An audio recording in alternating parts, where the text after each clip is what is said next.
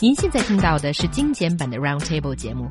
想收听并下载一小时完整节目，可以打开网站 c r i e z f m dot com，点击 Roundtable。Podcast 用户可以搜索圆桌会议。Just three days after hitting the screen across China, the Chinese animation film Monkey King Hero is Back has evoked enthusiasm among audience and box office sales have exceeded 100 million yuan. Moreover, it has also changed many people's views on Chinese animation. 上映三天破亿，五天登顶单日票房冠军。呃，七月十四日，《西游记》 之大圣归来以超五千三百万的单日票房成绩，成为了中国电影史上单日票房最高的国产动画片，这也是《小时代四》当天票房的两倍多。So many people are saying that uh, this is unexpected, this is surprising. So let's talk about it. Uh, you know, do you think that it's an amazing result for Chinese animation? I think uh, when we talk about Chinese animation or domestically made uh, Chinese animation movies, we often single them out in this special category. And that special category sort of feels like the Paralympics against the Olympics. And the real uh, competition should be the Olympics. And this is not something that would be, uh, you know, eligible to enter the big games because it's usually not good. But this time, I'm confident to recommend to everyone that's listening this movie 大圣归来. What is it? The English uh, name Hero, again? uh, Monkey King Hero is back. Yes, it deserves to go to the Olympics, and it will score highly. It will get medals. Will it get the that's gold how medal? good it's, and that's how amazing it is. Well, I mean, there are competitions in which this will probably be entered, so maybe it will get the gold medal or some other uh, award. And uh, I, I've seen the trailer. I haven't seen the whole movie. I know that you went to see it last night, didn't you? Both of you. Yes. In separate cinemas. Exactly. You haven't had a falling out or anything then. No. No, no. We we were we considered holding hands and go watch the movie together, but you know, Xiaohua's got a daughter, so it's probably more Yeah. appropriate for Yeah. her to hold her daughter's hand to Oh. watch that movie. Thank Yeah. you for your understanding. Now, You're well, welcome. Commenting on the quality of the animation, well, yes, it's uh, it's uh, very very good quality indeed, isn't it? The actual technical skills involved in producing this animation. But I think that uh, you know uh, Chinese cartoon makers shouldn't be too hard on themselves. If we look at the history of cartoon making, going all the way back to Walt Disney in the 1930s and 40s, if you look at some of those early cartoons like Snow White, for example, you've seen that, right? Made in the 1940s, I think, or was it 1939? I can't quite remember. I think it was made in 1939. And, um, but that's really a, a wonderful cartoon making using the stop frame animation, you know, where they actually drew each frame. But the thing is, though, that for each second on the screen, they drew quite a lot of uh, different frames. And then, in order to save money in the 1970s and 80s, if you look at American cartoon making then, they uh, used the same stop frame technique of drawing individual pictures but slightly different each time and then you know filming each one of them and speeding the thing up. But the thing was they missed out a lot of the interim stages. Unlike Disney in the 40s where they they had loads of separately drawn pictures in the 70s and 80s in America to save money the cartoon making got a bit jerky you know, because they didn't want to draw as many because it cost too much to employ the animators and cartoonists. So, you know, um, American cartoon making and Pixar is perhaps the standard that we look to today has also gone through some uh, bad times and some s- not so good times. Uh, and then if we look at things like Pixar and the animation on things like Toy Story, well, the Monkey King is equal to that. So I think it's it's reached the standard. I think it's very good indeed in terms of the animation quality. Yeah, I think so too. And um, I think it's really that the quality has impressed people and kind of surprised people as well. Because at first, when this hit the cinemas, there was only like a uh, five percent to like eight uh, six percent of screenings being devoted to this movie because there are some other teenage crappy films, but turn out to be blockbusters, um, you know, hitting the cinema at the same time. So there was no faith being placed in this uh, movie. But just after three days, because I think it's really, you know, the word of the mouth effect here that people are going to see this movie, they're rushing to the cinemas, and are voluntarily doing promotion for them because it's just so very impressive. And you can see that the team has really just um, put so much attention to every detail and really put their heart into this project to make it amazing. And that is something that you don't get very often in today's society. When Yes. there's a whole team of people who really sort of sacrifice everything to make something really, really good. Yeah, a few facts and figures about this movie. Uh, the movie took eight years to make. Now, who took eight years to make a movie nowadays, right? It's all about quick money, quick success, you know. And another thing is that the movie took, uh, the budget was 100 million yuan. And the thing is that during the Shanghai Film Festival, which this uh, movie was released at the time, a, I think a, a famous director said that after seeing this movie, he thought that the movie would take at least more than 100 million US dollars to make. So he was so surprised that with such no, not quite high budget, they were able to devote so much attention to details and make out such a, you know, good cartoon movie. That's very cheap, actually, because you Yeah. know, I mean, it, it costs what 100 million 100 yuan. million yuan. That's probably about what 15 million US dollars or mm-hmm. something like that. Yeah. Well, it's actually 10 million US dollars Okay, that's been all right. used to, to make this movie. Well, uh, 10 million dollars over eight years. We'll call it 10 for the mathematics. It's about a million dollars a year, isn't it? and also I mean, but if you think about a million dollars a year, you know, for a movie budget, some somebody like um, who's that um, terrible filmmaker who who makes very violent films in America, a very pointy face man, Quentin Tarantino. Okay, you don't like I him. mean, All right. I, I, I, I don't because, and I'll get on to why I don't like him because his films have a lot of unnecessary violence, which I don't. Right. I find it disturbing. But uh, the point is that that lot, you know, they'd probably spend that a million dollars a year just on their catering budget for the film crew, let alone on all the special effects and everything. So, I mean, to talk about violence for just a moment, I.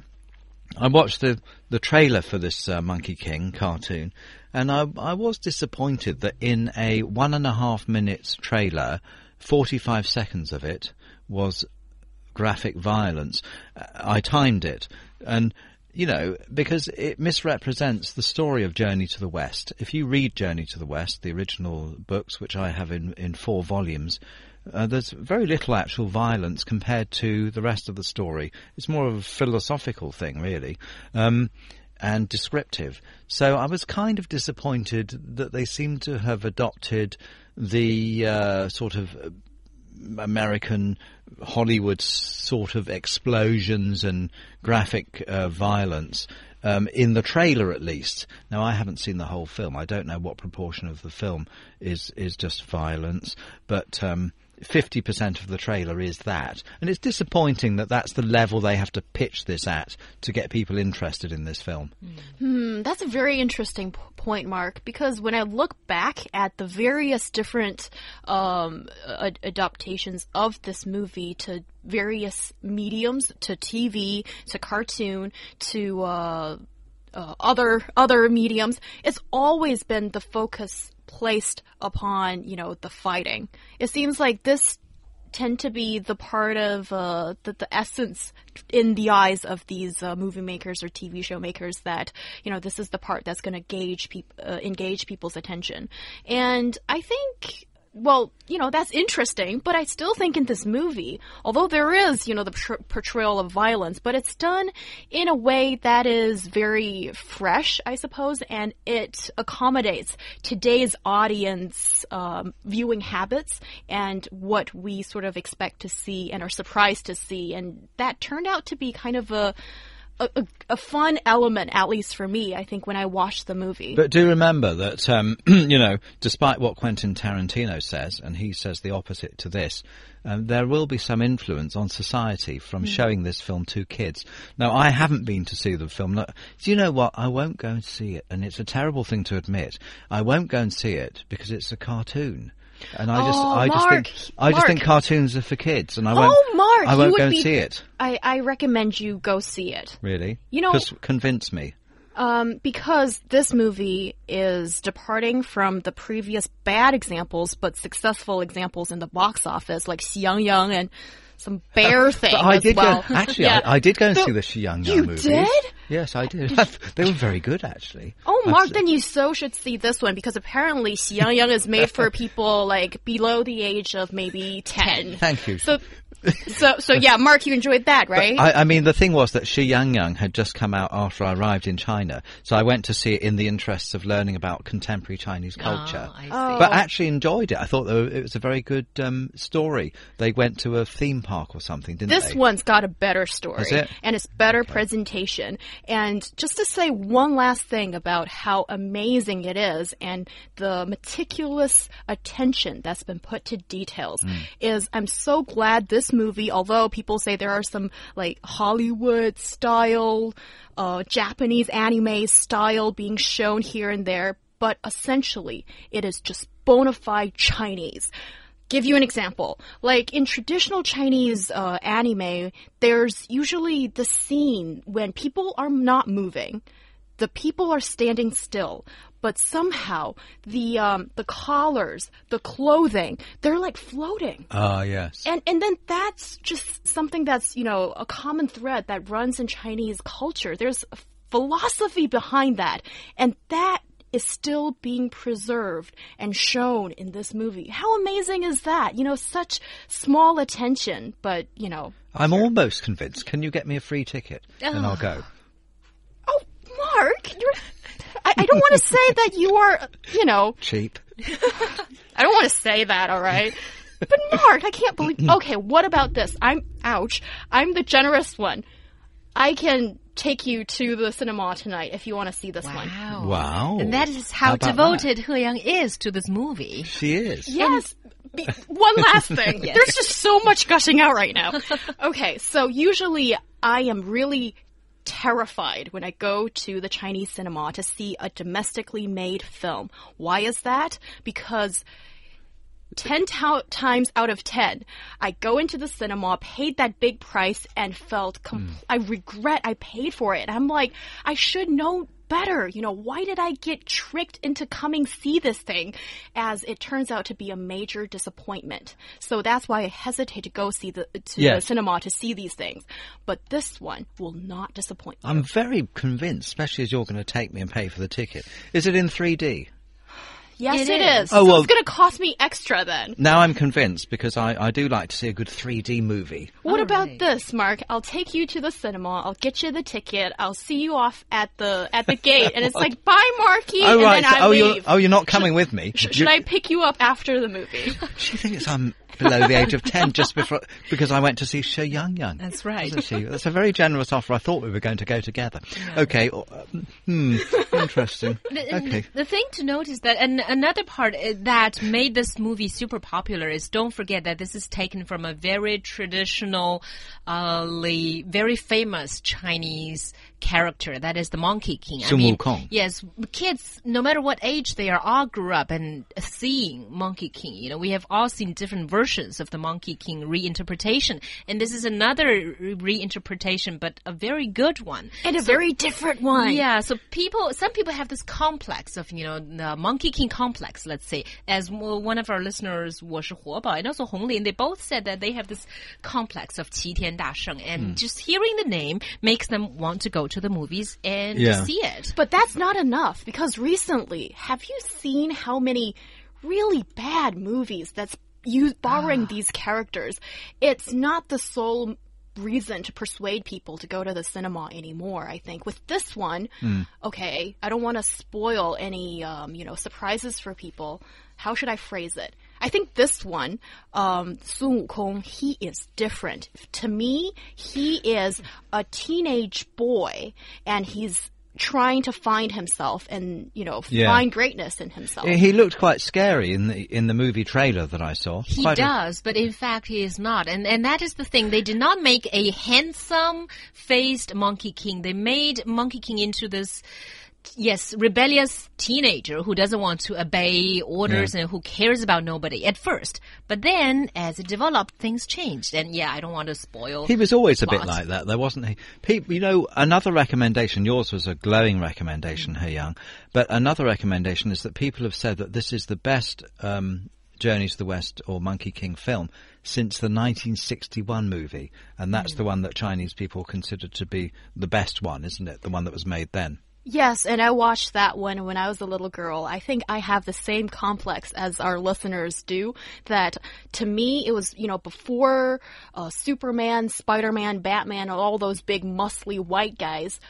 Monkey King, Sun Wukong, has always been my superhero. And I'm so happy to see him, um, you know, become a modern type and, uh, but still retain his identity and see that on the silver screen. I think that's amazing. Yeah. Although I think we should not, you know, praise this film too much because you know what it is like usually when you tell somebody how hmm. good a movie is and they have very high expectations, then they go to see it. It's not as good. I, I should, st I would still like to say that there are some, there are quite a few imperfections about this movie. They, Yes, as He Yang already put it, there is some sort of, you know, learning from Hollywood movies or learning from these Japanese animes, but I think they did it in a in a pretty gracious style. It's not like outright copying, Mm. as another cartoon movie poster has done. Oh, that we Cars just- one. Yeah, that Cars one. That was just brazen, brazen Copying. copying. Yeah, but this one is not. But you can still see elements of this movie here and elements of that movie there. So I wouldn't say that it's totally original, it's groundbreaking or something like that. I think it's more because that we had such low expectations for Chinese made cartoons that this one came out and we're all like, wow, it can be good. Yeah, Xiaohua, although, you know, I'm a big fan of the movie, but I don't want to admit it, but you really sum it out really well. There are certain um, imperfections, but I still think this one is really good, at least, you know, sort of like a milestone for Chinese animation. And I did spot certain scenes that reminded me of The Lion King. There's one moment when um, the Monkey King and his let's just say friends were like marching under the stars and there's like a big moon at Yeah. the back and that was very ah. the lion king there was Oh, but wait a minute, because you know, I mean, you know, there'll be lots of other movies that have have included that sort of scene way before The Lion King did it. The the, the Lion King people probably, you know, took it from some other That's movie. true. Now that you reminded me, the original, the TV series, uh, Journey to the West, 西游记, also had elements like it. You know, on, in the beginning of the movie, there were also like the four marching on a desert, Oh, and yeah. you know, it was like a silhouette and things like that. So yeah, you, i'm trying so hard not to sing the the Oh, theme song please don't. because ev- yeah. for for summer holidays that's what we we fed on basically watching Yeah. that The, the members of Pink Floyd marched through the volcanic ash of Pompeii in their 1972 uh, live concert in Pompeii. You know, there's nothing original in movie making, I think, really. But building on top of something and adding your own thing to it is Mm. a new kind of originality, and that's what I see here.